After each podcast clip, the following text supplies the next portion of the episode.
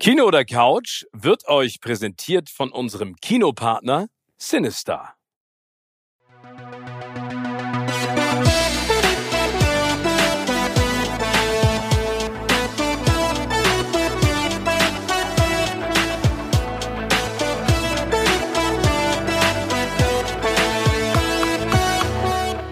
Moin Moin, schön, dass ihr wieder dabei seid. In altgewohnter Manier plaudern Tim und ich ein wenig über das, was in Hollywood und round around the world passiert im Entertainment Business. Und die erste Frage ist die allerwichtigste, Tim. Kino oder Couch? Also erstmal von mir, moin, moin, moin. Ähm, ja, es ist die Couch gewesen. Ach, schon wieder. Ja, schon wieder. Ich hatte mir so vorgenommen, ins Kino zu gehen, vor allem, weil wir in der letzten Folge ja auch über äh, den neuen Guy Ritchie-Film äh, äh, Operation Fortune gesprochen hatten und ich mir den unbedingt angucken will und muss auch als äh, großer Guy Ritchie-Fan. Aber ich war nicht in Deutschland, ich war in Spanien unterwegs. Da gibt es keine Kinos, wie wir alle wissen. Äh, doch, ich habe sogar eins gefunden, äh, aber alle Filme, erstmal lief der Film dort nicht und dann alle im Spanisch, auf Spanisch und mein Spanisch lässt zu wünschen übrig. Dementsprechend bin ich zu den. Aber ich glaube, ein Guy Ritchie-Film, zum Beispiel Operation Fortune, jetzt auch auf Spanisch verstanden. nee, da bin ich mir nicht so sicher. So, okay. Es ist ja schon so, dass bei den Guy Ritchie-Filmen die, die Dialoge auch eine wichtige Rolle spielen. Das sollte man, äh, sollte man schon dabei sein. Nein, deshalb bin ich, ähm, habe ich die Zeit in Spanien genutzt, äh, ja, vieles, äh, ähm, was bei Netflix, Amazon, Disney läuft, mal ähm, mir zu Gemüte zu führen und so ein bisschen auch was wegzugucken. Irgendwie einiges ein bisschen auf der Strecke geblieben. Ich schaff's ja nicht so häufig äh, zu gucken wie du. Du hast einfach mehr Zeit in deinem Leben, ins Kino zu gehen oder vorm Fernseher zu sitzen. Mhm. Ich mache ja nichts anderes. Du kennst doch das Leben von Moderatoren. Wir stehen um 12 Uhr auf, dann gehe ich zur Massage, dann lege ich mich wieder hin, dann gehe ich nochmal zur Massage und dann esse ich was. Und, und dann schlafe ich. Aber zwischendurch zieht das ganze Geld, was du verdienst. Mhm, genau, ja? da kommen wir jetzt dann auch nochmal später dazu. Okay, gut. also welchen Film hast du jetzt geguckt? Ich habe erstmal habe ich geguckt ähm, Glass Onion. Oh. Knives Out äh, Mystery Geschichte, ja. ähm, die mir sehr, sehr gut, also der Film hat mir sehr, sehr gut gefallen. Ich fand ihn sogar besser als den ersten, muss ich sagen. Das fand ich nicht. Äh, ich weiß, dass auch viele Leute, das ist ja immer mit so einer Art Fortsetzung, wobei ich habe die ganze Aufregung darum, äh, die es darum gab, mit der Fortsetzung, ich habe das nicht so ganz verstanden, irgendwie, warum sich Leute darüber aufgeregt haben. Ähm, ist es halt derselbe Ermittler, ähm, der dort in Form von... Aber welche Aufregung hast du nicht verstanden, dass sie sagen, es ist ein Sequel? Es, ist, ist ja eine Reihe, wie James Bond. Er heißt nur Benoit Blanc. Benoit Blanc, ja. Der größte Aufreger war, oder die Person, die sich am meisten aufgeregt hat, ist der Regisseur Ryan Johnson. Ja. Der Glass Onion Regisseur, der äh, ja auch äh, offen, öffentlich gegen Netflix äh, äh, ja, äh, protestiert hat, dass man diesen Zusatz Night Out, äh, Knife Out Mystery da, da, dazu gepackt hat, weil er es den Film ganz als eigenständiges Projekt sehen wollte und nicht als eine Art Fortsetzung. Wie gesagt, ich habe die Aufregung nicht verstanden, weil es ist derselbe Ermittler, der jetzt dort äh, zugange ist in einem anderen Setting. Äh, ich fand das Setting sehr, sehr cool, äh, sehr überdreht. Aber erzähl mal ganz kurz vielleicht für alle, die weder den ersten noch den zweiten kennen, worum es geht. Also es ist ein, es ist im Prinzip wie Cluedo als Film. Also es ist sozusagen ein, ein Mystery-Thriller, bei dem man mitraten sollte. Also so in der alten Agatha Christie-Manier, Mord im Orient Express, nur in diesem Fall ein, ein, ein weiterer Ermittler in, in der Gestalt von, von Daniel Craig. Und der erste war so erfolgreich und Netflix war auf der Suche, sind die immer noch, nach einer seriellen Filmreihe und er hat sich dann gleich irgendwie die Rechte dann geholt für zwei weitere. Also das ist jetzt der erste von zwei, die Netflix auf jeden Fall rausbringt. Und der ist ja laut keine Ahnung, Umfragen oder dann haben, geben die ja manchmal, Netflix gibt ja dann doch manchmal Zahlen raus, äh, unfassbar erfolgreich gewesen. Ne? Unfassbar erfolgreich. Man kann das auch so ein bisschen daran ablesen, dass in Deutschland ähm, er zeitgleich gestartet ist mit einem Tatort, der dann äh, am ähm, Sonntagabend lief und dieser Tatort wirklich katastrophal schlechte äh, Zahlen hatte, was wir jetzt... Aber war das ein neuer Tatort oder war das einer... Es war ein neuer Tatort also, okay. irgendwie und was viele darauf, äh, darauf zurückführen, dass halt ähm, Glass Onion zeitgleich gestartet ist irgendwie und die Kritik, die es am Tatort hier gibt, die haben wir hier auch schon ein paar Mal geäußert, äh, dass wir nicht mehr so die richtig großen Tatort-Fans sind, also zumindest ich, weiß gar nicht, wie es bei dir ist. Nee, ich bin überhaupt ähm, kein Tatort-Fan. Äh, fühlen sich da bestätigt, indem man einfach sagt, guck mal, wie was andere ähm, auf die Beine stellen können irgendwie und muss nicht der Tatort sich auch ein bisschen, bisschen erneuern da. Ja, und im neuen Glass, in dem im neuen Fall von Benoit Blanc ähm, ist, geht es um einen Tech-Milliardär, der äh, viele Freunde zu sich ein einlädt in ein gigantisches Anwesen und unter anderem auch den Ermittler Benoit Blanc, äh, dargestellt von Daniel Craig. Und ähm, das ist das erste Rätsel, warum der in diesem Kreis überhaupt mit dazu eingeladen wird. Und dann, wie man sich denken kann, passiert ein Mord und ähm, wie du gerade schon gesagt hast, geht dann das große Raten los und ähm, es macht einfach Spaß, weil man so häufig, ich zumindest, äh, so häufig auf der falschen Fährte ist. Ähm, das finde ich auch. Ähm, es ist nicht äh, ersichtlich am Anfang so, oh, gibt ja einige Sachen, wo man ganz schnell weiß, irgendwie das ist der Täter oder der Täterkreis sich auf ein, zwei Leute ähm, einkreist. Sind wir wie beim Tatort. Ist meist der, der bestbezahlteste oder der bekannteste Schauspieler, äh, der im Tatort mit als in einer Nebenrolle mit dabei ist. Das, das ist dann meist, der Bösewicht. Das ist meist der Täter in den deutschen Krimis. in diesem Fall hier halt nicht nicht. Ähm, und es macht wirklich richtig, richtig Spaß, wie beim ersten Teil, dieses Mitraten und, und Rätseln und gucken, wer es am Ende ist. Skurrile Person, ein irres Setting.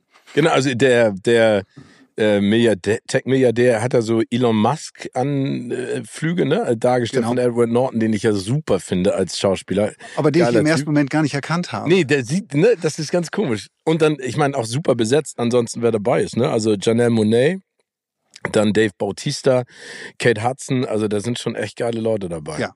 Und ein muss ich wirklich sagen, und ich bin nicht der größte Fan von ihm. Wir wollen ja nachher auch noch mal ein bisschen über, über den neuen James über, über den neuen James Bond sprechen. Ich bin nicht der größte Daniel Craig Fan. Warum? Ähm, Komme ich gleich nochmal zu. Okay. Äh, äh, aber ich finde ihn, bei Glass Onion, ich finde ihn großartig. Ich finde, ähm, er spielt super, aber das Ganze, wie er auch auftritt, die, seine, seine Outfits, das ist alles bis ins kleinste Detail durchdacht und, und hat auch mal so ein bisschen Augenzwinkern dabei. Und das macht einfach Spaß, sich ähm, neben der Handlung und diesem Mitraten, dieses ganze Setting ähm, und das alles so op optisch auf sich wirken zu lassen. Finde ich auch. Und ich, ich also er macht Nummer eins macht er richtig Bock. Nummer zwei, was ich so irritierend fand, aber das liegt auch nahe, der ist ja in der Corona-Pandemie gedreht worden und das Setting am Anfang, Ethan Hawke sieht man ja auch kurz in einem äh, Cameo, ja. weil die treffen sich dann alle am Hafen und fahren dann mit dieser, einer super Yacht logischerweise auf diese super Insel und da tragen sie alle Masken und kriegen so einen so einen Shot äh, damit sie sozusagen nicht andere infizieren können oder selbst nicht infiziert werden oder wie auch immer. Und das war so komisch, sich das anzugucken, weil wir alle froh sind, dass wir keine Masken mehr tragen müssen oder ja. können oder wie auch immer man das nennt heutzutage. Ähm, und das fand ich am Anfang so spannend, das zu sehen, wie, wie das so eingebaut wurde und eingepflanzt wurde in diese ganze Geschichte. Aber mir hat auch äh, gut gefallen. Ich muss dazu sagen, also ich habe ja eben gerade gesagt, ich finde ihn besser als den ersten, weil du eben gerade was Schönes gesagt hast. Beim ersten und ich halte mich jetzt nicht für einen super smarten Cluedo-Spieler und ich weiß immer sofort, wer wo wie was ist. Bist du auch nicht. Bin ich auch nicht, danke. Ähm, aber im ersten fand ich, warst du offensichtlich. Und hier finde ich, war es total cool, wie das dann gelöst wurde. Und vor allen Dingen haben die richtig geil mit diesen Rückblenden auch gearbeitet. Ne? Also, weil du es ja eben gerade gesagt hast, die Frage ist, wie kommt Benoit Blanc überhaupt auf die Insel? Und dann findest du das im Nachhinein halt heraus und das fand ich richtig, also ich fand es richtig geil. Mir ja. hat das richtig Bock gemacht. Und das und das das wirklich lustige und spannende daran ist mit bei dieser gesamten Auflösung am Ende, dass es eigentlich dann doch vieles ganz offensichtlich ist. Genau. Und äh, man so, hä, stimmt, das habe ich jetzt mir gar nicht aufgefallen, aber ist ja ganz klar. Ähm, und das hat schon, ähm, ja, das ist ein, ein sehr gut eingesetzter äh, kleiner Trick irgendwie, der einfach viel, viel Spaß macht. Also insofern äh, können wir mal gucken, was da in Zukunft noch passiert. Also ich, ich bin mal gespannt, wie der dritte wird, aber ich finde, so kann Ryan Johnson auf jeden Fall weitermachen. Und du hast es gerade gesagt, Netflix braucht ein Franchise-System, also ein, ein Projekt irgendwie, was über mehrere Folgen äh, geht, um auch äh, ja, seine Abonnenten zu halten. Da sind Disney und Amazon sind den mit, Amazon hat den Herr der Ringe, Disney hat Marvel, hat Star Wars, ganz viele verschiedene äh, äh, Bereiche. Da sind die denen einfach ein ganzes Stück voraus und da muss, muss Netflix natürlich nachlegen. Aber mit dem Ding haben sie, glaube ich, wirklich was in der, in der, in der Schatulle irgendwie. Müssen nur aufpassen, dass sie es jetzt nicht versieben, ne? Das ist dieser Klassiker, dass sie alles zu groß machen. Ein Fun Fact, vielleicht nochmal Angela Lansbury, die wir ja auch alle geliebt und geschätzt genau. haben, ähm, in ihrer Krimiserie Serie, die taucht da ja auch drin auf. Es gibt ja diesen geilen Zoom-Call äh, mit äh, Benoit Blanc und das, das ist ja ihre letzte sozusagen Rolle, weil sie ist ja leider verstorben. Verstorben, genau. Also auch eine Legende. Ah, finde ich cool. Ah, da kann ich verstehen, dass du dir den angeguckt hast und Spaß hattest. Den habe ich auch geguckt. Und bevor wir zu dir kommen, was du alles ja. geguckt hast, ich muss noch eine weitere, eine weitere Sache äh, euch hier vorstellen, ist äh, die ich, ich bin da durch Zufall drauf gestoßen irgendwie und, und bin aber dann da reingezogen worden und ähm, habe die ganze eine gesamte Serie. Sie hat jetzt nur acht Folgen und die Folgen sind auch relativ kurz, immer so um die 23, 25 oh, ich, Minuten. Hast du mich jetzt schon gecatcht? Ja, das ist finde ich auch eine sehr angenehme Form der, für, für eine Serie, so etwas das äh, kürzer zu machen. Ist The Beer läuft bei Disney Plus. Ich weiß, ob du es gesehen hast. Nee. Eine mega tolle Serie. Ähm, Story ganz kurz. Es geht um ähm, einen jungen Starkoch, Sternekoch, der ähm, nach Chicago heimkehrt, ähm, weil sein Bruder sich das Leben genommen hat und er übernimmt die, ja, wirklich das abgeranzte, davon habe ich gelesen. Das abgeranzte Sandwich-Lokal seines Bruders. Und ähm, ja, an, am Ende ist das, ist das ganze Ding ein bisschen wie so ein kleines Kammerspiel. Also äh, Großteil dieser Serie findet in einer sehr, sehr kleinen Küche statt, wo die einzelnen Charaktere, die Leute, die alle in diesem Sandwich-Restaurant arbeiten, ähm, äh, aufeinandertreffen, äh, sich an die Gurgel gehen. Es wird wahnsinnig viel geschrien, es ist äh, wahnsinnig hektisch, nervös gedreht alles. Ähm, hat mich aber so reingezogen, weil es tolle Charaktere sind. Ähm, am Anfang denkt man nicht so richtig sympathische Charaktere, auch weil, wie gesagt, in der Küche der Ton sehr, sehr rau ist und die Leute äh, extrem hart miteinander umgehen. Aber am Ende von den acht Folgen sind die mir alle richtig ans Herz gewachsen. Ähm, so alle mit ihren kleinen äh, Fehlern, Dämonen, die sie in sich tragen und auch die sie auch nach außen kehren dann äh, auf äh, extreme Art und Weise, ähm, sind die mir wie so eine kleine Familie nach acht äh, Folgen einer Miniserie ans Herz gewachsen, dass ich richtig, richtig bisschen traurig war, als es denn vorbei war. Aber ich habe mich schon schon informiert, das Ding ist in Amerika auch richtig erfolgreich gelaufen als Independent-Serie gestartet. Ähm, und da hat der, der, der, der, der zuständige Sender einfach gesagt, wir probieren das jetzt mal, aber die Einschaltquoten waren so, so gut, dass sie bereits Staffel 2 und 3 in Auftrag gegeben haben. Ja, also super. das wird, wird weitergehen. Das kann ich allen nur wärmstens ans Herz legen. Wer so ein bisschen auch mal so ein Blick hinter die Kulissen, das ist jetzt keine Sterneküche, es ist ein Sandwich-Restaurant, aber auch das, was die da zaubern, äh, was man so zwischendurch so ein bisschen sehen, man kriegt auch da Appetit zu essen. Ähm, das kann ich nur wärmstens Aber das Spannende ist ja, du hast gerade gesagt, ich glaube, das ist ja so und so gang und gäbe in der Küche. Wir haben ja auch einen sehr tollen Koch, einen sehr erfolgreichen Koch, auch in unserem Freundeskreis. Ich weiß es jetzt auch zum Beispiel von Tim Melzer und Tim Raue, die ja beide sagen, in der Küche musst du richtig Zunder geben. Ne? Also da wird's laut, da wird's auch, sag ich mal, nicht unbedingt äh, politically correct, sondern da geht's richtig zur Sache um die Leute. Ich, ich verstehe es auf der einen Seite, auf der anderen Seite verstehe ich es aber auch nicht. Ne? Dieses äh, Rumpöbeln und jemanden anschreien, damit äh, irgendwie es schneller geht, aber ich glaube, dass das, äh, wir haben ja in der, einer der letzten Folgen auch über James Cameron und seine Aussetzer oder Anfälle am Set gesprochen irgendwie und dass er Leute darunter putzt irgendwie, weil er so ein Perfektionist auch ist in dem, was er macht.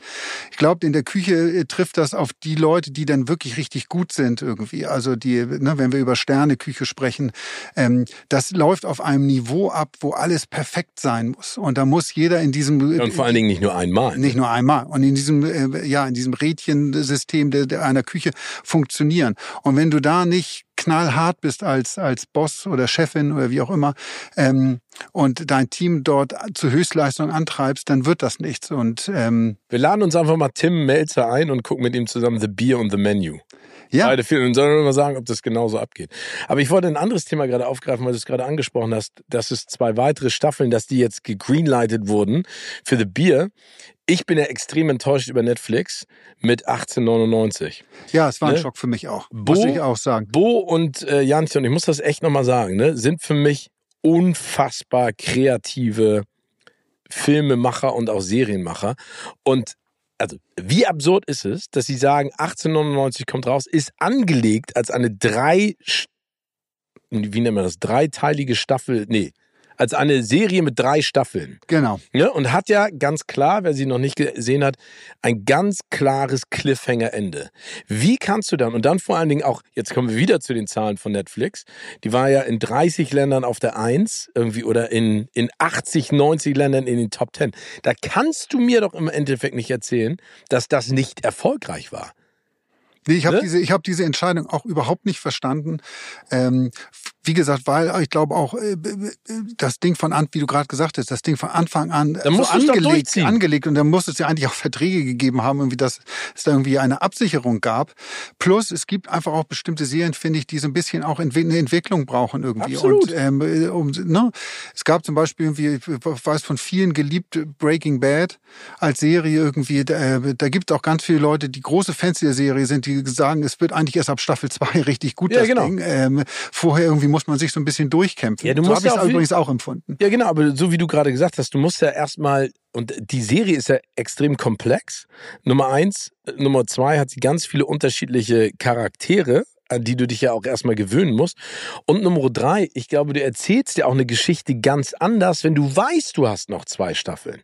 Ne? Und das, also damit nehme ich jetzt Bo und Jantchen Schutz, weil ich die beiden total gerne mag. Ich finde, die sind wirklich großartig. Das, was mit Dark passiert ist, war einfach eine Sensation. Dann kauft Netflix die vom Markt und sagt so, wir gründen mit euch zusammen eine Produktionsfirma, oder ich glaube, das haben Bo und Jantje auch alleine gemacht. Ihr macht eine neue Serie und dann setzt man die ab.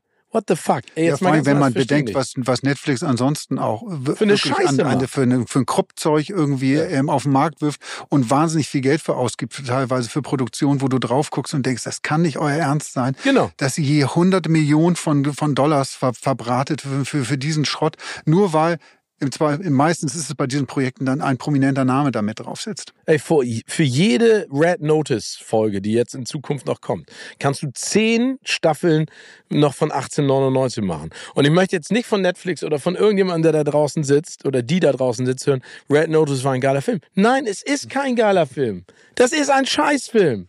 Der hat keine Handlung. Es macht überhaupt keinen Sinn, wie die miteinander interagieren. Es macht auch überhaupt keinen Sinn, am Ende diesen Cliffhanger zu setzen, wo Ryan Reynolds dann noch zurückkommt und sagt dann zu Gay Gadot und zu Dwayne Johnson, ey, dann können wir den nächsten Coup zusammen machen. Und ich sitze dann und denke so, ja, nein, man muss sagen, dass Netflix ganz viel vergrützt hat in den letzten Monaten. Also äh, auch die, die, die Adoption von, von diesen Büchern, von den Greyman-Büchern mit Ryan Gosling ist einfach leider ein völlig überdrehter Schrottfilm. Ähm ja, es gibt ein, zwei geile Szenen da drin. Ne? Auf der anderen Seite ist da auch die CGI wieder irgendwie komisch. Und ich frage mich da auch, die Russo-Brüder sind Jungs, die finde ich total geil. Ne? Also die haben mit Avengers und den Filmen auch gezeigt, was sie können.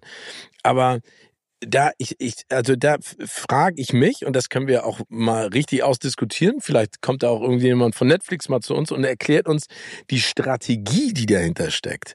Ne? Also es können ja nicht immer nur große Namen sein, die irgendwas da hinlegen und sagen, ich mache jetzt einen Film mit Dwayne Johnson und Ryan Reynolds ohne Handlung. Also wie, wie soll das funktionieren? Ja, also momentan läuft's ja nach dem Motto. Ja. Also da gibt's ja einige Filme. Ähm, Idris Elba hat doch auch so, das war auch der Netflix wollte einfach unbedingt ihn, Idris Elba einen Film, also die wollten ihn haben, um einen Film zu drehen. Ich glaube, das war ein lang ange, ange, ähm, angedachter Deal oder ein Deal, der immer noch läuft, weil jetzt kommt ja, hat Idris Elba gerade verkündet, ein Luther-Film, also muss man den machen, frage ich mich dann.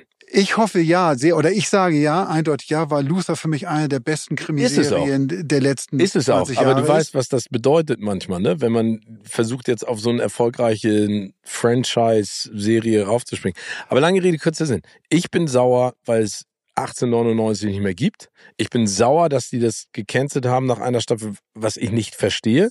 Weil wenn die die Zahlen rausgeben am Anfang sagen, es ist so eine super Serie, warum, äh, was ist denn danach passiert? Sind die innerhalb von einer Woche, passiert ja manchmal, dass die dann absacken, aber trotzdem glaube ich, dass es immer noch eine erfolgreiche Serie war. Ja, plus, und das sehe ich Netflix und all die Streamer auch in, auch in der Verantwortung, äh, genauso wie große äh, Produktionsstudios. Man muss ja eine Vision auch von etwas haben. Irgendwie. Also ich kann, und irgendwie muss es ja bei, auch bei dieser Serie von Anfang an eigentlich eine Vision genau. gegeben haben, wohin das gehen soll und wie das Und dann geht es auch ein bisschen, finde ich, um einen künstlerischen Anspruch, den auch ein Streamer haben sollte. Ähm, und sagen so, nee, wir, wir glauben an dieses Projekt und jetzt, jetzt ziehen wir es. Und nur weil die Zahlen vielleicht nach Woche drei, vier irgendwie absacken, dann gleich den Stecker zu ziehen. Richtig. Genauso wie ich eine Vision habe von unseren beiden Traumkörpern. 2023, Timmy, werden unsere 50-jährigen Körper noch einmal richtig fit gemacht. Ich bin, schon, ich, da, ich bin schon dabei. Ich habe, schon dabei? ich habe die 30 Tage Yoga Challenge gestartet. Das heißt, du machst alle 30 Tage Yoga oder machst 30 nee, ich Tage jetzt, Yoga Ich mache jetzt wirklich jeden Tag Yoga. Echt? Ja. Also dein Yoga oder echtes Yoga? Echtes Yoga. Ich hab, hatte letztes Jahr mit meinem Yoga versucht, das war aber äh, hat nicht so viel gebracht. Dementsprechend habe ich mir jetzt professionelle Hilfe geholt und ähm, da gibt's gibt's ein gibt's ja online gibt's da äh, äh Programme irgendwie, wo man äh, so Challenges machen kann. Also doch Couch Tage. und Yoga machst. Nein, nein, nein, du wirst es sehen, mein Lieber. Ich glaube, dass du einfach, du, du bist jetzt, das sehe ich an deinem Blick nämlich, dass du jetzt einfach nur neidisch bist, weil ich schon angefangen habe. Ich will weil ich den Arsch hochbekommen habe und du nämlich noch nicht. Das stimmt. Aber ich habe auch gesagt, ich hatte ja Urlaub bis zur ersten Woche äh, im Januar. Und jetzt habe ich gesagt, dann fange ich im Februar halt an. Ja, und wir, wir werden Anfang Februar mit dir sprechen. Oder genau, wir machen, nee, was, was und dann wird es der März werden und dann wird's Hör zu, wir machen, wir machen einen Body-Vergleich, okay? Ja. Ende, äh, also nee, nicht Ende Dezember, weil dann ist schon wieder diese Weihnachtszeit, die ist ziemlich hardcore. Äh, weiß ja selber, dann sind wir wieder überall eingeladen und äh, gehen mit unseren Freunden irgendwo hin. Äh, machen wir, nee, Sommer, die Sommer-Body Challenge. Die Beachbody. Beachbody Challenge im Challenge. Beachbody Challenge im Juli. Okay? Okay, gut, aber du darfst jetzt nicht irgendwie so die Promi-Tricks ein, äh, der hier. Was denn Promi? Ja, ich nein, weil ich, weil ich gerne hast auf einmal einen Personal Trainer, der mit dir ist irgendwie. Doch scheißegal. Der, der, der, du hast auch eine Personal Yoga Lehrerin. Naja, aber online nur irgendwie. Ich kenne sie nicht personal. Ja, ist ja, doch dein also das. Ist, das, das ist doch nicht mein Problem. Ich kann doch machen, was ich will. Ich, wir gucken mal in die Runde. Ich kann doch machen, was ich will. Ja, siehst du, alle nicken. Ich alle 10.000 Leute, die hier im Stadion sitzen, nicken. Und unsere ja. geliebte Frauke ist ja auch hier. Und ich guck mal, Frauke, Frauke, du bist ja, du bist ja im Bereich CrossFit auch irgendwie äh, extrem unterwegs. Vielleicht können wir auch noch mal gemeinsam trainieren dann. Oh nee, da platzt in der Kopf, Frauke. Ist wahrscheinlich. Ja, genau. Ich habe das einmal ja mit Frauke gemacht, aber da, wir schwiffen jetzt wieder ab. Einmal war ich mit ihr beim Training. Alter, boah. Gut, ähm, äh, jetzt bin ich aber dran. Kino Jetzt, oder Couch? Kino oder Couch, Steven? Also, du hast ja die Challenge accepted, hast dir Avatar 1 angeguckt und Avatar 2. Da war ich noch nicht in Avatar 2. Ich war mittlerweile zweimal in Avatar Way of the Water. Und ich sag jetzt mal eine Sache, ne? Weil dieser Film bricht alle Rekorde. Das hätte ich nicht gedacht. Der tritt ja allen in den Hintern. Und ich freue mich so derbe, weil James Cameron ja auch im Interview gerade gesagt hat, gut, wenn der Film weiter so super läuft, dann muss ich ja die anderen Teile rausbringen. Ne? Also es klang fast so ein bisschen so nach dem, oh scheiße. Du hast es, du hast es letztes Mal beschrieben. Das ist ein Film, den, der ist fürs Kino gemacht. Deswegen so liebe ich Kino. Ich habe da gesessen, ich habe am Anfang gedacht so, oh drei Stunden, ey, schaffst du das? Drei Stunden, ich weiß es nicht. Ich war sofort drin. Also diese ganzen Unterwasseraufnahmen. Storymäßig brauchen wir jetzt nicht drüber zu reden. Das ist jetzt nicht the next level und es ist so ein bisschen wieder mit den alten Komponenten spielen. Aber visuell ist das so unfassbar. Und diese um, nur um eine Szene mal zu schreiben, bei der ich wirklich in meinem Sitz saß und nicht mehr wusste, wohin, weil die, die mich so gepackt hat, ist, wo ähm, der Sohn von Sam Worthington von diesen, von den, von den Brüdern oder von den, von den anderen Jungs sozusagen rausgebracht wird aufs Meer und die lassen ihn dann zurück und dann mhm. wird er von diesem Hai-ähnlichen Ding verfolgt und dann gerettet. Ich erzähle nicht mehr. Aber diese 15 Minuten die haben es so in sich. Und ich muss dir auch sagen, dass die ganze Zeit, du kannst es dir angucken, auch wenn du den ersten Teil nicht gesehen haben solltest, was ich allen ganz warm ans Herz lege. Ich auch. Aber ey, der, der hat mich so geflasht. Ich habe den IMAX 3D gesehen. Ich hatte, also wirklich, ich bin da rausgegangen und habe gesagt, was für ein geiler Film. Also ich bin total Feuer und Flamme. Und dann war ich so im Brass von drei Stunden Film, dann habe ich mir den ersten Teil, weil das war ja eine Tradition äh, mit meinen Eltern und meinen Geschwistern, ähm, als die Herr der Ringe Filme rauskamen, habe ich mir Herr der Ringe nochmal angeguckt, den ersten. Und wie fühlt er sich jetzt gefühlt? 15? Immer noch großartig. Ja? Ne, der ist jetzt 20 Jahre alt. 20 Jahre. Ne, 2002. Genau. Das muss man sich mal überlegen. 2002. Und ähm, ne, ich hatte ja jetzt auch den Vergleich, die, die, das Level, was du mittlerweile auch erreicht hast mit CGI und, und Computer. Äh, also ich meine, Avatar ist einfach das Nonplusultra. Aber ich finde, dass ähm, die Gefährten, der erste Teil, äh, immer noch super ist. Also ich finde, ich fand die, die Story ist natürlich so reichhaltig und so groß. Und da gibt's ja auch zwei Versionen. Du kannst ja die eine ist, glaube ich, drei Stunden, die andere ist, glaube ich, fast vier Stunden lang, der Director's Cut. Aber ich fand's immer noch super. Und dann habe ich mich auch nochmal zurückerinnert. Ich habe ja die ganzen äh, Specials dazu auch mir angeguckt, ne, wie Peter Jackson das gemacht hat, auch in diesen Größenverhältnissen, ne, mit Gandalf und Frodo und so. Das ist wirklich irre. Und ich durfte ja, das war ja der der Start. Du glaubst es nicht, ich habe sogar äh, mal eine, eine Karriere hingelegt. Ähm, das war der Start meiner roter Teppich-Moderationskarriere und zwar mit der Premiere von Rückkehr des Königs. Da möchte ich mich nochmal ganz herzlich bei Jacqueline Jago bedanken und Patricia Böhme und Bert Böhmann von Warner, dass sie damals gesagt haben, der Gätchen kann das. Und äh, das war in Berlin im Sony Center ein riesen Tovabu. Und da ist es zu einer Begegnung gekommen, die werde ich immer in meinem Herzen tragen. Und zwar Liv Tyler. Ich meine, die hatte eine Rolle in Herr der Ringe, die es ja eigentlich in den Büchern nicht gibt, aber natürlich mit Aragorn und Viggo Mortensen passt das ja super, diese Liebesgeschichte. Auf jeden Fall war die Premiere im Winter am Sony Center. Ganz, ganz viele Leute waren da. Es war kalt und sie kam selbstverständlich, wie es für einen Hollywood-Star richtig ist, in einem großartigen Outfit. Das definitiv aber nicht für das Wetter geeignet war. Und dann kam sie auf mich zu und dann habe ich gesagt, Liv, Hast are you cold? Do you want to have my jacket? Und dann sagt sie, yes. Und dann habe ich ihm meine Jacke umgelegt und dann hat sie sich bei mir bedankt und mir ein Küsschen gegeben und hat die Jacke bis reingetragen zur Bühne und dann ausgezogen. Selbstverständlich hatten wir die Bühnenmoderation. Aber die war so cool. Ich fand Liv Tyler so und so schon immer richtig cool. Die fand ich richtig cool. Und da war ich Spätestens seit dem Aerosmith-Video. Ja, oh. Da war ja. sie doch Ama Amazing, glaube ich, war der Song damals. Liv Tyler. Genau, und, und äh, Alicia Silverstone. Alicia Silverstone, ja. Oh, stimmt, ey, jetzt kommt alles wieder. Und ich meine dann, aber ich, ähm, genau, lange Rede, kurzer Sinn. Also ich habe diesen Film wieder angeguckt und dann, ich erzähle beim nächsten Mal noch ein paar Geschichten. Bin ja auch mal zur, zur Weltpremiere von Hobbit dann für anderthalb Tage nach Auckland geflogen, völlig beknackt. Aber, aber du hast auch da Liv wieder getroffen? Äh, nee, da habe ich Liv nicht wieder getroffen, aber das war äh, ansonsten ein super Ereignis. Aber Lange Rede, kurzer Sinn. Wie gesagt, Avatar Way of Water. Ich kann nur sagen, es ist unfassbar. Und äh, im Vergleich dazu, die Herr der Ringe haben den Test der Zeit für mich auf jeden Fall überstanden. Und ähm, die werden auch in den nächsten 20 Jahren, das werden die auch so schnell nicht wieder machen können. Nicht in der Dimension. Na, wobei ganz spannend zu sehen sein wird, was, was bei Amazon halt mit, mit der Herr der Ringe Serie noch, wie das noch ja, weitergehen wird. Ich fand sie ja nicht gut. Also was heißt, ich fand sie nicht gut, das ist ungerecht, aber ich habe mehr erwartet, glaube ich, für das Budget. Und das ist, glaube ich, auch das Problem, das Disney zeitweise hat mit diesen äh, Serien, die sie als Spin-offs rausholen aus dem Star Wars-Universum oder aus dem Marvel-Universum Universum, das ich finde jetzt wirklich ähm, bis auf unseren äh, unseren nicht äh, unseren Mandalorian alles andere boah, ein bisschen schwierig ist. Ja, aber ich glaube, das hat viel mit den Erwartungen zu tun, die du denn im, im Projekt auch hast. Ich hatte zum Beispiel, wenn wir gerade bei Peter Jackson sind, den ich schon schon vorher der Ringe äh, sehr verehrt habe für das, was er so gemacht hat. Ähm, war ich total angefixt, als es hier, als äh, äh, ja, herauskam, diese Beatles-Doku, Get ja. Back, die er für Disney Plus äh, gemacht hat irgendwie. Und da war ich, ah, die Beatles großartig finde, Peter Jackson großartig finde, also eigentlich alles, alles passen sollte.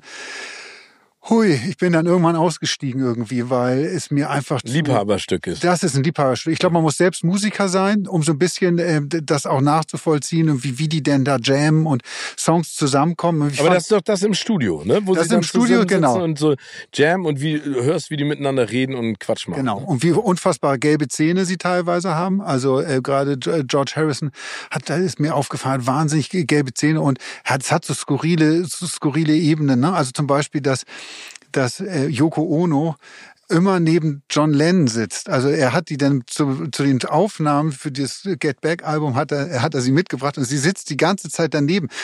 Und das ist so, so, so crazy eigentlich, weil Stimmt, man muss sich vorstellen, ist, ne? du würdest jetzt deine Frau immer zur Arbeit mitbringen, ja? Also ich würde, würde in die Redaktion fahren und hätte morgens Redaktionskonferenz und meine Frau würde immer neben mir sitzen irgendwie. Also das ist schon, schon. Vielleicht würde also, dir das mal ganz gut tun. Ja, wer weiß. Wer weiß, vielleicht, vielleicht sollte ich das mal ausprobieren. Ja. Ich werde das mal zu Hause besprechen. Aber also das stimmt, da hat er sich vielleicht ein bisschen verkünstelt. Auf der anderen Seite, ähm, ich bin, also vor allen Dingen bin ich mal gespannt, was Peter Jackson jetzt als nächstes Mal äh, wieder angeht. Ne? Genau. Ne? Also der braucht, glaube ich, mal wieder so ein, so ein Monster-Ding. King Kong hat er ja auch äh, sozusagen aus der Taufe gehoben, aber jetzt braucht er noch mal was, wo der richtig ausfliegt. Ja, der kann, aber das ist, glaube ich, das Problem. Du kannst dann fast gar nichts Kleines machen irgendwie. Oder, oder das wäre gerade cool, wenn so jemand, der auf dem Level ist, dann irgendwie mit so einem ganz ungewöhnlichen Projekt überraschen würde und nicht mit so was Gigantischen irgendwie. Wie auf, obwohl auf der anderen Seite Weta hat ja alles gemacht für Avatar auch, ne? Mhm. Also der ist ja, also diese, da war ich ja auch, das ist echt gigantisch. Das ist wirklich beeindruckend, was die da gemacht haben. Also vielleicht noch mal ganz kurz, äh, als ich zu dieser Premiere geflogen bin von der Hobbit nach Auckland, da bin ich ja geflogen von Hamburg, Frankfurt, Frankfurt, LA. Dann hast du da drei Stunden Aufenthalt und dann fliegst du ja von LA nach Auckland genauso lang, wie du von von Hamburg im Prinzip nach LA fliegst. Ey, danach war ich echt so, ein, so, eine kleine Rosine ausgetrocknet. Aber ich saß mit allen Darstellern äh, der Hobbits im Flieger, in der, in der, in der Business Class, was total nett war. Danke auch nochmal Warner. Und habe mich mit denen die ganze Zeit unterhalten. Und dann kam ich an, gejetlaggt, völlig fertig, äh, stinkend wie ein Iltis, klein wie eine verschrumpelte Rosine. Und dann bin ich direkt ins Kino gegangen von Wetter. Und dann haben sie mir der Hobbit, also den ersten Teil ja. gezeigt in IMAX und da das ist ja auch ähm, äh, mehr Bilder pro Sekunde gewesen. Ne? Das hat er ja anders noch gedreht. Und habe mir das Ding dann dreieinhalb Stunden reingepfiffen. Danach war ich auch durch. Aber kommen wir vielleicht mal zu etwas, was jetzt auch in den letzten Jahren oder äh, äh, ehrlich gesagt vor zwei Jahren ehrlich gesagt durch war, ist eine der größten Preisverleihungen der Welt. Die Golden Globes. Die Golden Globes. Vor zwei Jahren gab's ja, äh, weil das ist ja auch sehr aktuell, äh, wir nehmen jetzt die Folge ja auf, bevor wir wissen, wer gewonnen hat. Aber das ist eigentlich auch eher sekundär, weil es ist, glaube ich, spannend, mal über die Globes zu sprechen, die ja jahrzehntelang ne, äh, als Vorbote für die Oscars galten. Also sie haben die saisonal ja so platziert, total smart, immer am ersten Sonntag im neuen Jahr. Der letzte Sonntag im neuen äh, Jahr. Nee, der erste Sonntag im neuen Jahr. Stimmt, du hast recht, das ist der erste. Der Sonntag. erste Sonntag im neuen Jahr. Und ähm, waren ja im Prinzip alles, was danach kam, dafür waren diese ja sozusagen auch der Indikator. Auch wenn die Kategorien, können wir auch gleich nochmal detailliert drüber sprechen, ein bisschen absurd waren und auch die, ähm, die Nominierung. Und dann gab's ja vor zwei Jahren den riesengroßen Knall. Ähm, da haben die Golden Globes und die Hollywood Foreign Press Association zu Recht auf die Schnauze gekriegt, weil das Gremium der Leute, die in der Hollywood Foreign Press Association sitzen, nicht divers genug war. Naja, man kann ja genau darauf, dieses Gremium umfasst 100 Leute. Nee, weniger sogar. Es waren ja, ich, die waren ja, glaube ich, nur 80 oder 85 und haben gesagt, wir stocken es auf auf über 100. Auf 100, aber lass es denn 80 Leute gewesen sein. Und von diesen 80 Leuten war kein Afroamerikaner in der Jury, kein Asiate in der Jury, sondern das war eine 100% weiße Jury, was in diesen Zeiten einfach äh, so absurd ist, dass man es überhaupt nicht in Worte fassen kann. Das Nummer eins, aber Nummer zwei, also das war ja der Anstoß dessen, was passiert ist. Und dann ist ja auch rausgekommen, was die Hollywood Foreign Press Association alles gemacht hat. Es ist immer, finde ich, ein bisschen schwierig, auf solchen Leuten im Nachhinein dann, ohne dass sie sich verteidigen können, rumzuhacken. Aber wir müssen, glaube ich, mal ganz klar sagen, der, der Anstoß ist die nicht vorhandene Diversität in der Jury gewesen und die käufliche, ähm, sag ich mal, Komponente. Ne? Also es gibt ja die Serie Emily in Paris, genau. über die wir auch nochmal sprechen wollten. Ähm, und da sind, glaube ich, ich weiß gar nicht wie viel von der, ich glaube 30 Hollywood äh, HFPA-Mitglieder ähm, nach Paris geflogen worden, an Set in ein Luxushotel eingeladen worden. Und sogar einige Mitglieder haben dann im Nachhinein in Interviews gesagt, wir wurden behandelt wie Königinnen und Könige. Und ich kann das, also ich, ich erzähle das jetzt mal ganz kurz aus, aus eigener Hand, äh, aus erster Hand. Ich bin mal vor Jahren ähm, eingeladen worden äh, von einem großen Filmstudio nach Cancun in Mexiko. Äh, da war die Idee, dass man über einen Zeitraum von vier, fünf Tagen die neuen Projekte vorgestellt bekommt und mit den Stars Interviews machen kann. War total genial, ne? Äh, Brad Pitt war da, Angelina Jolie, Will Smith ist gekommen, Jaden Smith war da, Julia Roberts war da. Super geile Interviews. Wir waren, keine Ahnung, 50 Leute aus aller Herren Länder und dann kam die Hollywood Foreign Press. Also Nummer eins, die haben in ganz anderen Zimmern gewohnt. Nummer zwei, die hatten einen separaten Raum, in dem sie. Also ganz andere Zimmer, beschreib mal. Also die wir hatten richtig, also das war so ein amerikanisches Plüschhotel, ne? Ja. Das waren gute Zimmer, in denen ich war, aber die waren halt in noch besseren Zimmern, was mir am Ende scheißegal ist, aber ne, die wurden schon hofiert und ähm, zusätzlich haben sie dann immer separat auch gegessen. Also sie wurden separat bekatert. und ähm, ich habe mich dann auch mit den Leuten unterhalten und ich habe ja auch ein paar Freunde in der HFPA, ne, ihr wisst es alles, Scott Orle, mit dem habe ich jahrelang die Oscars gemacht, den schätze ich sehr, ein ganz toller Mensch. Helen Höhne, äh, jetzige Präsidentin, schätze ich sehr, ganz tolle Frau und Elmar Bibel, jahrelanger Präsident, immer noch Mitglied der äh, Hollywood Foreign Press Association. Drei Leute, die ich total gerne mag, auf die lasse ich auch gar nichts kommen. Ich glaube nur, dass die sich in einem Umfeld bewegt haben, wo sie ihrer Marktmacht bewusst waren und das auch ausgenutzt haben. Ne? Also ich glaube, dass die immer hofiert wurden oder werden und, und, und sich das auch zunutze gemacht haben. Und da kommen wir gleich auch mal zu den Kategorien. Aber das war sozusagen auch Stein des Anstoßes, dass sie gesagt haben, Emily in Paris nicht von der Kritik so sehr geschätzte Serie, wird dann aber auf einmal nominiert. Und wir wissen ja auch aus Erfahrung, das sagen ja auch alle Oscar-Preisträger und alle Golden Globe-Gewinnerinnen, ähm, wenn du einmal so einen Preis in den Händen hältst, dann erhöhst du deinen Marktwert. Ne? Als Schauspielerin oder als Produzentin oder eben als jemand, der eine Serie schreibt. Weil wenn Emily in Paris mehrere Golden Globes gewinnt, dann ist die Chance, kommen wir wieder zu unserem schönen Thema, dass du eine zweite, dritte, vierte Staffel machen kannst. Umso größer. Ja, es ist für alle Beteiligten einfach eine reine Win-Situation, genau. bei diesen Veranstaltungen dabei zu sein. Und deshalb ist es am Ende vielleicht auch gar nicht überraschend, dass so ein System dann irgendwann vielleicht auch korrumpierbar wird und ähm, unterwandert wird und äh, Leute, wie weil es einfach wie bei allen großen Eventgeschichten, ob du, beim Fußball bist oder bei den Olympischen Spielen oder wie auch, also im Sportbereich. Am Ende geht es um Kohle und, ähm, und hier auch ja, um, um, sehr, sehr viel Geld und dann nicht mehr um, um, um eine künstlerische Kreativität oder äh, ja, äh, das Spannende wird jetzt nur sein in diesem Jahr, wie zieht man sein, sein, sein Schopf oder die, wie, wie können die Golden Globes überhaupt weiterleben? Weil, das die ziehen ist, sie aus der Schlinge, meinst genau. Du, ne? Spannend wird jetzt zu sehen sein, wie, wie man das Ding am Leben hält, weil der Vertrag mit NBC, das ist ja der ausstrahlende US-Sender, der läuft in diesem Jahr aus. Also ähm, nee, ich glaube, die haben ihn noch bis 2024 einschließlich.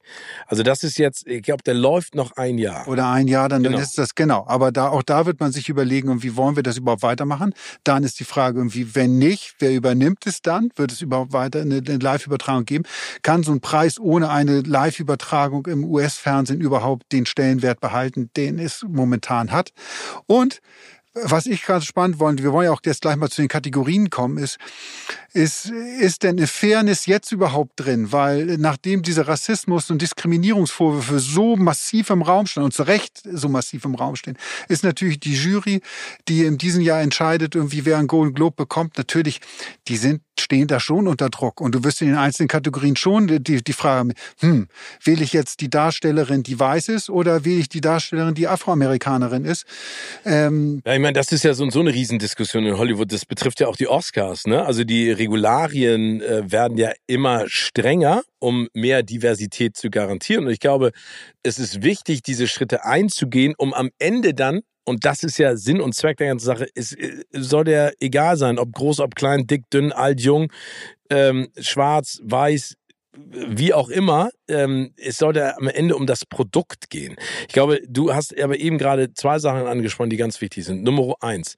Ähm, diesen Skandal, der, also der ist ja nicht äh, damit zu Ende gewesen, dass man gesagt hat, wir äh, vergrößern das Feld unserer Mitglieder, sondern es gibt ja zwei weitere Probleme. Nummer eins sind die Mitglieder der Hollywood Foreign Press Association extrem alt. So ne? ist es. Nummer zwei, das ist ja auch rausgekommen, dann, das hat die LA Times ja und gemeinsam mit der Variety zwei große Entertainment oder beziehungsweise eine Zeitung, ein Entertainment-Magazin aus Amerika recherchiert. Nummer zwei, werden die für ihre Arbeit bezahlt, was normalerweise eigentlich bei einer, sag ich mal, ähm, Vereinigung wie der Hollywood Foreign Press Association absurd ist. Die genau. haben den pro Jahr äh, Gehälter ausgezahlt in Höhe von zwei Millionen Dollar, verteilt auf 87 Mitglieder. Trotzdem richtig Kohle. Plus, sagen wir mal, die ganzen Extra-Geschichten immer First Class, das weiß ich, oder mhm. Business Minimum, ne, in der Welt rumgeflogen, dann in den geilsten Hotels, also das schlägt denen auch äh, zu Gemüte. Dann hatten sie ja einen, ähm, einen achtmaligen äh, südafrikanischen Präsidenten, das ist ja der Philip Burke, der äh, dann ja auch nochmal, du hast es eben angesprochen, Rassismusskandal, nochmal einen Brief veröffentlicht hat, wo er gesagt hat, dass diese Black Lives Matter Geschichte eine von Hass, äh, Rassenhass geführte Organisation sein und Bewegung sei, die völlig absurd ist. Ähm, hat das ja öffentlich gemacht, dann haben sich mehrere Mitglieder gegen ihn gestellt, dann hat er extrem Druck gekriegt von außen, haben sie ihn rausgeschmissen. Völlig zu Recht, weil sowas überhaupt nichts damit. Ja, eine Entscheidung, die sie schon Jahre zuvor hätten ja. fällen sollen, ihn rauszuschmeißen. Es gab ja auch äh, äh, äh, Vorwürfe des Machtmissbrauchs gegenüber nicht nur, dass er ein Rassist ist, sondern ähm, seine Macht missbraucht hat. Es gab Vorwürfe des Sex, der sexuellen Übergriffe. Er hat ja auch äh, Brandon Fraser. Fraser, der dieses Jahr äh, für The Whale ähm, als bester Darsteller auch nominiert ist. Den hat er sexuell belästigt. Das hat äh, Fraser ja auch öffentlich gemacht. Äh, was war einer der Gründe, auch das muss man sich mal vorstellen, diese sexuelle Belästigung war einer der Gründe dafür, warum Brandon Fraser 2010, es war ein Superstar zu dem Zeitpunkt, gesagt hat, ich, ähm, ich höre auf mit der Schauspielerei, ich ziehe mich ganz aus Hollywood zurück, weil er, äh, das hat er selbst später dann zugegeben, äh, unter Depressionen gelitten hat. Alles äh, auch befeuert durch diesen sexuellen Übergriff von Philip Burke, der ihn bei einer Veranstaltung unsittlich angefasst hat, an, an, äh, mehrfach. Ähm, und das war ein Punkt irgendwie, den, äh, wo Fraser sagte, er einfach nicht verarbeiten konnte. ja, aber Form. das Schlimme ist ja, er hat ihn ja damit konfrontiert. Fraser hat ja nichts gesagt zwei, drei Tage lang. Das war genau. auf der Golden Globe Veranstaltung. Und ist dann hingegangen und hat ihn damit konfrontiert. Und dann hat der Burke gesagt, spinnst du? Was willst du denn erzählen? Ich weiß ja, wie es wirklich war. So dieses Harvey Weinstein-Prinzip. Prinzip. Und man hat sogar Fraser im Nachhinein dann Monate später, weil er keine Ruhe geben wollte mit diesem und, und das immer wieder auch angemahnt hat, gesagt hat, wie es ist dazu gekommen und es kann nicht einfach so passieren, so etwas, ähm, hat äh, der, die Foreign äh, Press Association ihm Geld ja sogar angeboten irgendwie dafür, dass man, dass man eine andere Pressemitteilung rausgibt, in dem das alles als ein sozusagen ein, ein, ähm, ein Spaß unter Männern da hat jemand dem anderen mal einen Po gekniffen, so aus, aus, aus Witz irgendwie abtun sollte. Ja, also hart und äh, auch berechtigt, dass er damit an die Öffentlichkeit gegangen ist. Äh, Im Zuge dieses Skandals hat dann ja auch äh, Tom Cruise äh, seine Golden Globes zurückgegeben, Scarlett Johansson ihre Golden Globes zurückgegeben und dann hat, das ist auch total spannend wieder, dann hat die HFPA gesagt, okay, wir brauchen einen Diversity-Berater. Das war dann im März 2021, also nachdem es alles so, so schon hops gegangen ist. Und das war Sean Harper, Professor für Rassismus, Gender und LGBTQ-Themen an der Universität von Südkalifornien. Der hat allerdings nach einem Monat nach einem Monat muss man sich mal vorstellen, das Amt wieder niedergelegt und hat in seinem Rücktrittsschreiben ge ge geschrieben, dass, also ich, ich para, äh, paraphiere das jetzt mal, er hat ja gesagt, obwohl er ein, Grund, ein grundlegender Optimist, Optimist ist, glaubt er, dass die, sag ich mal, die Verbindung und vor allen Dingen die Art und Weise, wie die Hollywood Foreign Press Association arbeitet, es nicht möglich macht, das in den nächsten Jahren oder Jahrzehnten aufzulösen und aufzubrechen. Ja, das sagt alles über diese, äh, über diese Veranstaltung und diese Organisation aus. Und mir tut die, die, die liebe Helen Höhne, die wirklich eine sehr, sehr nette äh, äh Frau und Kollegin ist, tut mir auch ein bisschen leid, jetzt äh, da in dieser Position zu sein, diesen Schrotthaufen, anders kann man es nicht sagen, äh, irgendwie auszu, ja, aufzuräumen irgendwie und wieder in Gang zu bekommen. Ich ich bin da, bin da, ähm, bin stehe dem sehr kritisch gegenüber. Ich glaube, dass das einfach, dass äh, dieser Preis keine große Zukunft haben wird. Ja, also äh, Nummer eins, äh, Fernsehrechte letztes Jahr lief es ja nur über Twitter und im Stream.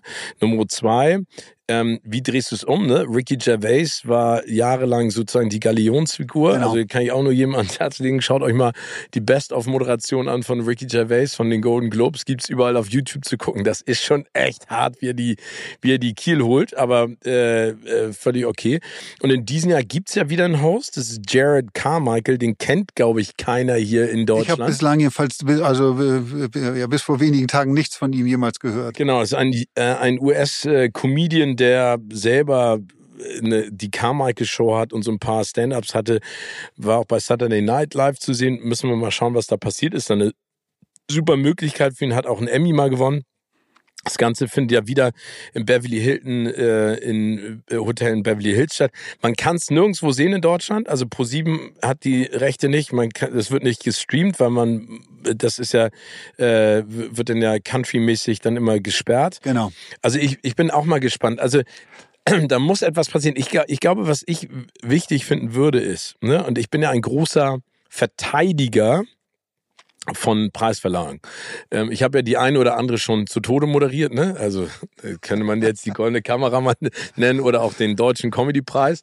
Äh, das sagen Katrin Bauerfeind und ich, wir haben ja den deutschen Comedy-Preis zusammen moderiert. Wir sagen immer so, wenn die Leute uns buchen, dann versprechen wir, diese Verleihung wird die letzte sein. Nein, das ist jetzt auch doof. Aber ähm, ich bin ja dafür, dass es die gibt. Es muss nur einfach, glaube ich, transparenter sein. Oder kommen wir jetzt zu den Kategorien. Und es muss nachvollziehbarer sein, warum bestimmte Dinge ähm, nominiert sind. Aber ich glaube, und das ist ja auch ein großes Problem, ich bin mal gespannt, wir werden dann auch, wenn die Oscars kommen, darüber sprechen. Ich werde auch dieser netterweise oder schönerweise wieder vor Ort sein können, ähm, dass die Oscars auch ein Riesenproblem haben. Die, ne, die Oscars haben ein Riesenproblem Nummer eins, weil sie ähm, nicht die Ratings haben. Also äh, die Fernsehzahlen gehen zurück.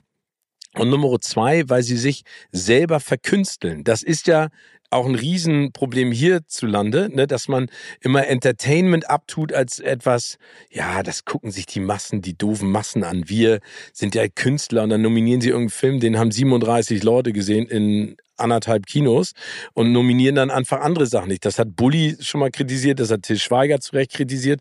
Und da müssen sie einfach hinkommen, die Oscars. Das haben die Golden Globes aber komplett anders gemacht und falsch. Die haben ja nur nach Beliebtheit nominiert. So ist es. Und was beiden Veranstaltungen fehlte auch in den letzten Jahren, waren einfach äh, schöne emotionale Momente. So, und da sind wir jetzt wieder bei den Golden Globes und wieder bei Brandon Fraser. Es wäre eigentlich ein wunderbar emotionaler, toller Moment. Comeback. Wenn der, der, wie gesagt, 2010 hat er aufgehört, jetzt hat er The Whale gedreht, ein unfassbar toller Film, für den er unfassbar viel Kilos zugenommen hat. Er spielt da drin einen depressiven Lehrer. Ähm, und wenn er jetzt diesen Preis gewinnen würde, nur es wird keinen emotionalen Moment geben, weil Brandon Fraser nicht kommen wird zu, zu, zu dieser Veranstaltung. Und ich muss einmal ganz kurz eine Sache erzählen, irgendwie, weil äh, ich muss wirklich, ich habe Brandon Fraser kennenlernen dürfen. Ich glaube, das war der zweite Die Mumie-Film. Ah, da gab es ja. ein großes äh, Press-Junket in Deutschland und da äh, habe ich ihn kennengelernt. Und äh, rückblickend, das ist wirklich einer der nettesten, eloquentesten, äh, tollsten Typen, die es aus Hollywood gibt. Das und der hatte so viel Spaß. So viel Spaß. Erinnerst du noch George of the Jungle? Genau, ein großartiger Film. Ein geiler Film, ne? Und ich werde auch nie vergessen, bei diesem Junket, er kam rein, das sagt ganz viel über Brandon Fraser auf. In diesem Raum waren vielleicht zehn Leute drin. Und er kommt rein in den Raum und gibt jeden dieser zehn Leute die Hand und sagt zu jedem dieser Leute, hello, I'm Brandon, hello, I'm Brandon. Und wir haben da nur gestanden gedacht die ganze Zeit, ey, Alter, wir wissen alle, dass du Brandon Fraser bist, du bist ein super mega Hollywood-Star, aber das zeigt einfach irgendwie, wie down to earth Höflichkeit. Ist. Höflichkeit. Ähm, und was da, wie gesagt, da können wir auch noch mal eine extra Folge machen über alle die, die nicht so höflich sind. Äh, oh, ich ja, sag nur Jared Leto, äh, unser, unser Lieblings-Unsympath-Star. Oh, ähm, da können wir noch mal eine Sondersendung zu machen.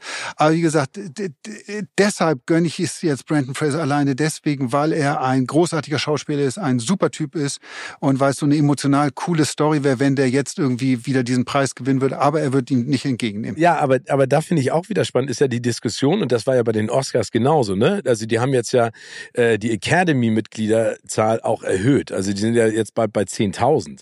Wir reden hier bei sieben, von 87 beziehungsweise 100 Leuten. Ne? Genau. Also die, die entscheiden über Wohl und Wehe einer Karriere oder Karrieren auch kaputt machen. Ich war vor fünf Jahren selber bei den Golden Globes am Teppich.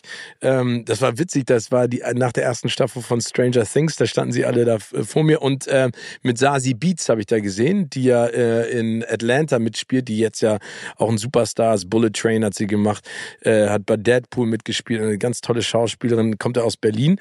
Ähm, und das ist schon spannend, ne? Also das ist schon alles eine Riesenparty. Das ist auch nicht so High Security Alert mäßig wie bei den Oscars. Und dann stehen sie da alle und dann äh, war ich auch da dann äh, war ich in dem Raum drin diese runden Tische, an denen du dann dran sitzt, das ist schon cool, das ist cozy, ne? Du siehst ja auch die Bilder dann, wenn dann Leo neben äh, Helen sitzt oder oder kann er Ricky Gervais einen Witz macht über äh, Tom Cruise, wer da alles ist, das ist ja wirklich faszinierend. Und dann gibt es ja aus dem Raum raus, und das ist ja wie, das ist ja überall genau das Gleiche. Dann gibt es so eine kleine, so einen kleinen Balkon und das ist die Raucherecke. Und da ist Halligalli. Ne? Das ist wie auf einer, äh, auf einer äh, Zuhause-Party in ja. der Küche. In der Küche sitzen sie am Ende alle. Und das ist sozusagen die Küche der Golden Globes.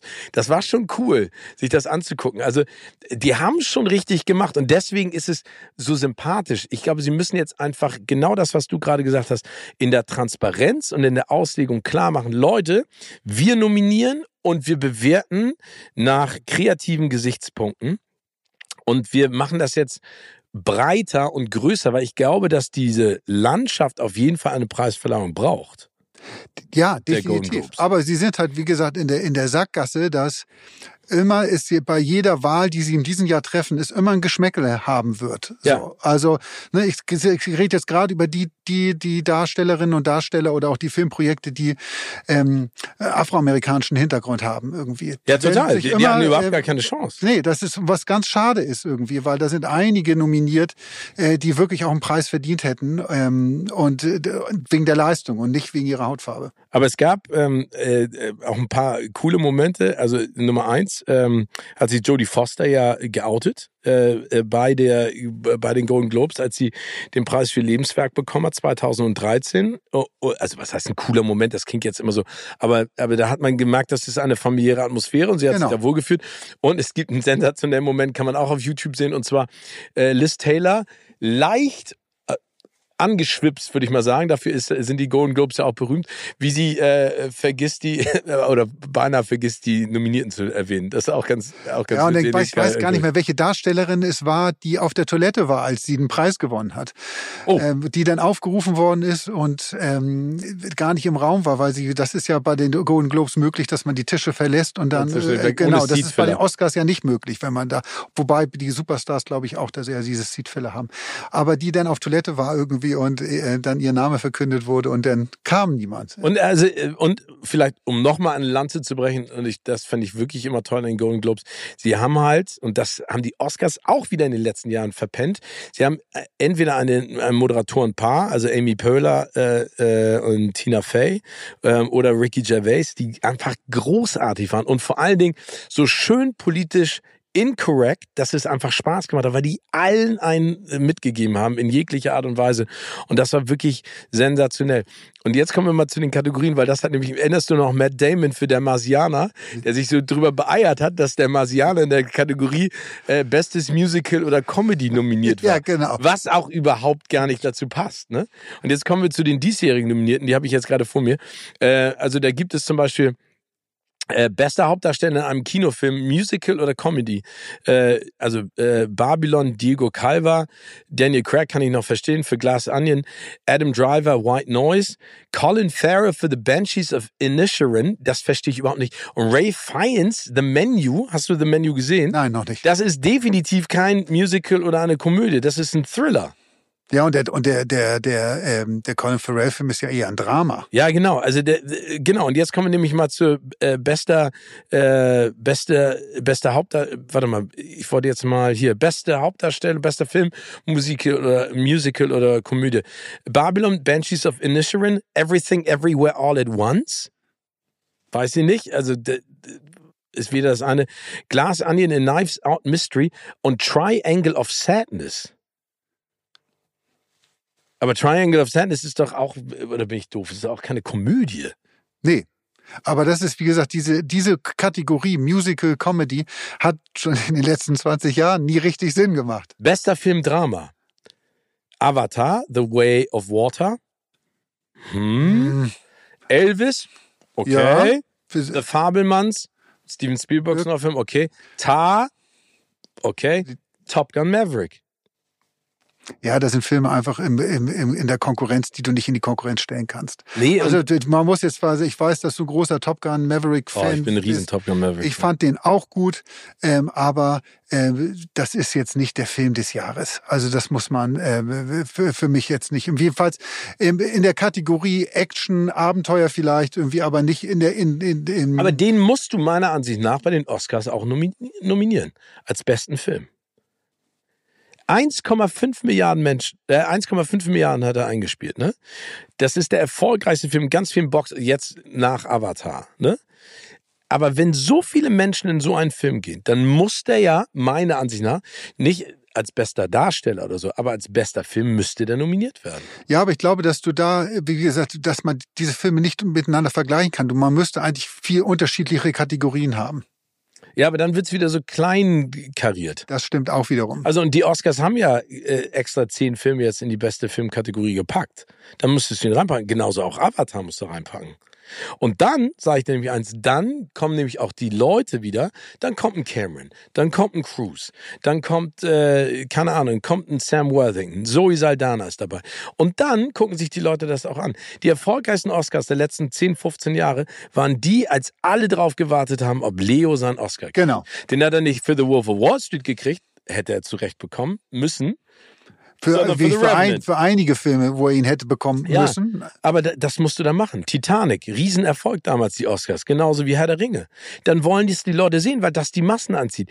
Also Tar wird ein Sensationsfilm, den ich mir unbedingt angucken möchte, mit Kate Blanchett. Alle sagen, die ihn gesehen haben, die kriegt dafür ihren nächsten Oscar. Aber den guckt keiner. Ja, wobei das wirklich in Amerika, ja, das ist, du hast völlig recht. Ich stimme dir 100 Prozent zu. Das ist aber eigentlich in Amerika so, ja, so ungewöhnlich, weil die Amerikaner Erfolg ja durchaus zu schätzen wissen und auch zu feiern wissen. Wenn ein, wenn jemand etwas in Amerika Erfolg hat, dann macht er erstmal was richtig. So. Ja, genau. Und dafür kann man ihn loben, äh, ehren, wie auch immer. In Deutschen ist das ja leider häufig, äh, häufig andersrum irgendwie. Wenn etwas äh, kommerziell erfolgreich ist, ist es gleich irgendwie ähm, nicht mehr so viel wert, äh, wie, wie, wie, wie, wie es sein sollte. Und ähm, ja, da gibt es, ich war mal, da durfte mal bei einer Grammy-Verleihung äh, sein in, in den USA.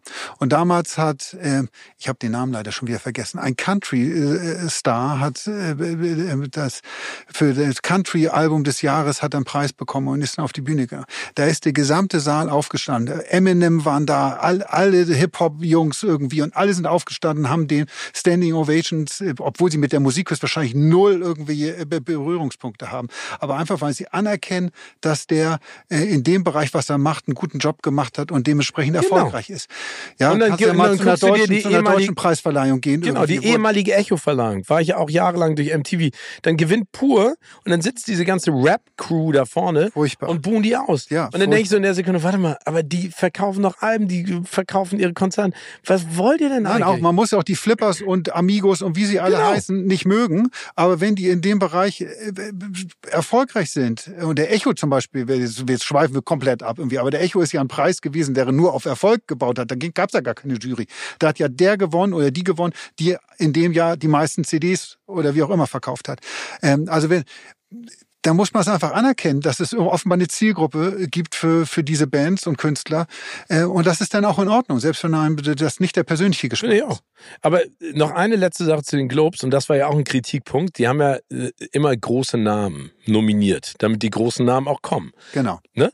Jetzt bester Hauptdarsteller in einer TV-Serie, Jeff Bridges, Oldman, geile Serie, Kevin Costner, Diego Luna, Bob Odenkirk, wieder für Better Call Saul. Weiß ich nicht, ob man das machen muss. Kevin Costner müsste gewinnen. Bester Nebendarsteller, Brandon Gleason, Brad Pitt, Eddie Redmayne, Brad Pitt für Babylon weiß nicht. Hauptdarsteller, Kate Blanchett, Olivia Colman, Viola Davis, Anna de Armas, Michelle Williams. Alles Riesennamen. Aber Anna de Armas wie für, für Blond. Für Blond, ne? Alter. Ja, einer Alter. der beschissensten Filme, die der Welt. Beste Hauptdarstellerin ähm, Margot Robbie, Anya Taylor-Joy, Emma Thompson, Michelle Yao, äh, dann Austin Butler, Brandon Fraser, Hugh Jackman, Bill Nighy, Jeremy Pope. Ähm, also das Problem ist, dass die Art und Weise der Nominierung immer noch nicht transparent ist. Und damit will ich nicht sagen, dass die Leute, die nominiert sind, schlecht sind, sondern es ist nicht nachvollziehbar. Und ich glaube, mit der Kritik, die aufgekommen ist, die wir auch eben gerade geübt haben an den Golden Globes, und man sich einfach die Nominiertenliste der letzten Jahre nochmal anschaut, sieht man, dass es eher für die Gästeliste als für die, den kreativen Output, der geleistet wurde in vielen Fällen. Ja, genau. Also ich bin auf jeden Fall gespannt, ähm, äh, was da beim nächsten Mal äh, passiert und vor allen Dingen, wer jetzt gewinnt und wie, wie sozusagen das Echo darauf sein wird. Und ähm, ich meine, auf der anderen Seite in Amerika weißt du auch, wie schnell das geht, ne? Ein Jahr gechast, das nächste gehasst und dann wirst du wieder geliebt und nach oben gepusht. Also es gibt ja so viele Comeback-Stories wie nirgendwo anders. So ist es. Nicht. Aber wie gesagt, deshalb ist diese Veranstaltung in diesem Jahr so abhängig davon, von, von Emotionen, besonderen Momenten, irgendwie, was die Amis dann ja halt, halt toll finden. Aber wie, wie gesagt, es wird erstmal spannend zu sehen, wer denn überhaupt alles da kommt. Also wir haben gesagt, Brandon Fraser wird nicht kommen. Ich weiß nicht, ob die anderen Namen, die, die, nominiert sind, da alle äh, glaube auftauchen, glaube ich auch nicht. Und dann wird so eine Veranstaltung ganz schnell absurd auch. Also dann äh, bist du ganz schnell wieder bei der, wie bei der gefühlt bei der goldenen Kamera irgendwie, wo Leute nominiert sind, irgendwie die aber alle nicht im Raum sind. Also sag nichts gegen die goldene Kamera. Okay, nichts, sorry, das war, ich nehme das zurück. Gegen ja. deutsche Preisverleihung heute. Er hätte auch Ryan Gosling Preis gekriegt. Aber das ist auch ein anderes. The real Ryan Gosling. The Real Ryan Gosling. Der Über kommt den auch nicht zu den Golden Globes. könnte der denn, ähm, könnte der denn der neue Bond werden? Nee, definitiv nicht. Warum? Weil er kein Brite ist erstmal. Sehr gut. Aber über den, über, wir müssen, wir müssen über Ryan Gosling reden. Wir müssen über den neuen Bond reden. Ryan Gosling müssen wir drüber reden, weil er eine, meine meiner Lieblingsserien aus den 80ern jetzt verfilmt ein Colt für alle Fälle. Stimmt. Müssen wir nächstes Mal drüber sprechen, wer alles dabei ist und ob das wirklich Sinn macht, so ein Ding zu machen. Wir müssen darüber sprechen, dass Brad Pitt sich von Hollywood abwenden will, ob das wirklich so kommt. Was das ist äh, Bullshit. Äh, das weißt du doch auch. Das, das ist, das ah, ist. Ich bin mir da nicht so sicher. Sagen wir mal einen Grund. Also warum wendet er sich von Hollywood ab? Äh, der, ich glaube, weil der mittlerweile so viele andere Interessen und, und Sachen äh, gefunden hat in seinem Leben, die ihn erfüllen, seine ganzen Kunstprojekte, die er macht. Und ähm, ich glaube auch, dass er sich in die Rolle, in der, in der Rolle so ein bisschen mehr auch irgendwie äh, ja, da der neu erfinden will. Der hat als Schauspieler was soll denn noch kommen? Also er hat doch eigentlich Na, alles, aber, alles aber du, aber du äh, pustest ins selbe Horn rein wie alle anderen Brad Pitt beendet seine Hollywood-Karriere. Er ist ein sensationeller Produzent. Der hat so viele, Produ der hat so viele geile Filme produziert die, und so viele ja, aber warum Oscars verkauft er denn jetzt den Löwenanteil an seiner Plan B Produktionsfirma? Weil der Typ ist fast 60. Was soll der denn? Du hast es gerade gesagt. Was soll der denn erst Ja, aber und er hat in einem Interview gesagt, irgendwie, das, er, er will nicht ewig vor der Kamera und in, in seinem letzten Drittel, da muss man irgendwie so, uh, wann fängt denn die letzte Zeit an? Habe ich mir auch schon überlegt. Irgendwie, wann ist bei ja, uns so aber das ist, hat er im Interview gesagt und dann hat er äh, drei Monate später gesagt, nee, in dem Interview hat er nämlich gesagt, er will sich jetzt eher aufs Produzieren konzentrieren. Jetzt verkauft er seine Produktionsfirma und sagt im selben Interview, ja, ich stoße die jetzt ab, das war mir zu viel Stress, ich will mir, mich wieder mehr auf die Schauspielerei konzentrieren. Ich, ich halt, ja, aber, aber ganz im Ernst, Brad Pitt kann sich alles aussuchen, was er will.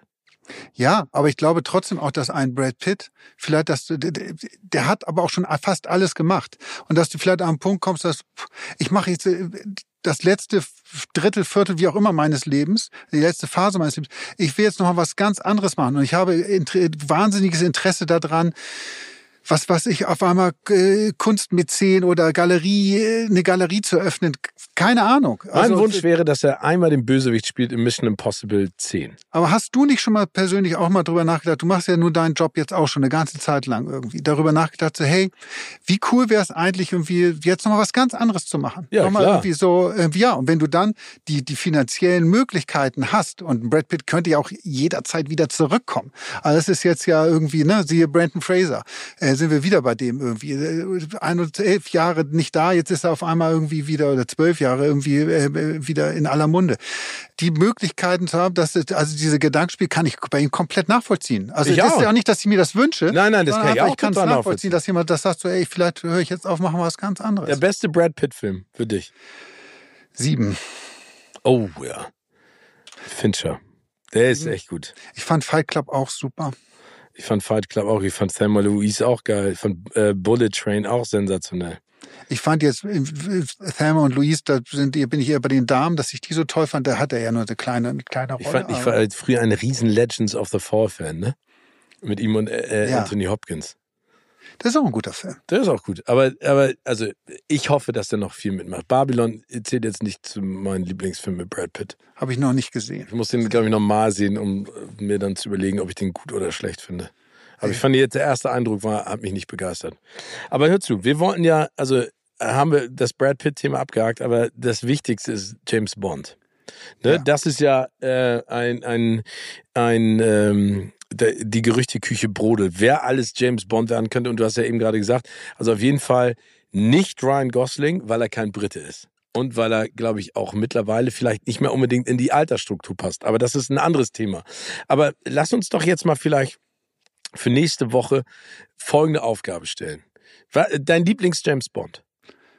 Soll ich jetzt direkt sagen? Oder? Nee, dein, dein Lieblings-James Bond-Film, nicht dein Lieblings-James Bond. Mein Lieblings-James Goldfinger. Goldfinger, meine auch. Mit Sean Connery. Ja. Komisch, ne? Und Gerd Fröbe als Bösewicht. Großartig. Ähm, dann lass uns doch diesen Film nochmal rewatchen. Ja. Für unsere nächste Folge. Auch an unsere HörerInnen richten wir das mal. Wir gucken uns mal der äh, Goldfinger nochmal an. Und sie, weil, weil also ich habe Goldfinger lange nicht mehr gesehen, muss ich dazu sagen. Ne? Also, aber ich habe manchmal das Gefühl, das ist so wie bei den Goonies oder sowas. Man romantisiert etwas und dann guckt man das mit dem Wissen jetzt und vielleicht auch mit der Entwicklung von James Bond jetzt nochmal an und denkt, oh, der ist doch nicht mehr so geil, wie er mal war. Aber wir gucken ihn nochmal an und dann, dann, dann haben wir beide die Hausaufgabe, den nochmal aus der Sicht dass wir ihn als besten James Bond-Film aller Zeiten ansehen, äh, nochmal zu bewerten. Genau, das machen wir. Und dann lass uns nächste Woche wirklich drüber sprechen. A, wer unser neuer Lieblings-James Bond wäre, wenn wir, wenn wir, wenn wir Barbara Broccoli wären, die die Rechte innehält für James Bond und die Frau, die entscheiden darf, wer es denn wird, wenn wir das wären, äh, wen, wen wir wählen würden und wer der Favorit ist gerade. Wer der Favorit ist, wer wir glauben, es am Ende wird. Und weißt du, was das geil ist? Wir werden drüber reden und es wird jemand ganz anders werden. Ah, ich bin mir, ich habe da, glaube ich, ganz gute Infos. Ja, und wir wünschen uns natürlich von euch auch Tipps. Wen würdet ihr denn gerne in der Rolle von James Bond sehen? Genau, das wäre ganz spannend, mal zu sehen, was, was die, die Gebt uns mal Feedback, dann sprechen wir auch drüber. Also es gibt ja schon so ein paar Favoriten, aber die schießen wir nächste Woche raus. Genau, so machen wir es. Bleibt gesund und munter. Tschüss. Bis dann. Tschüss.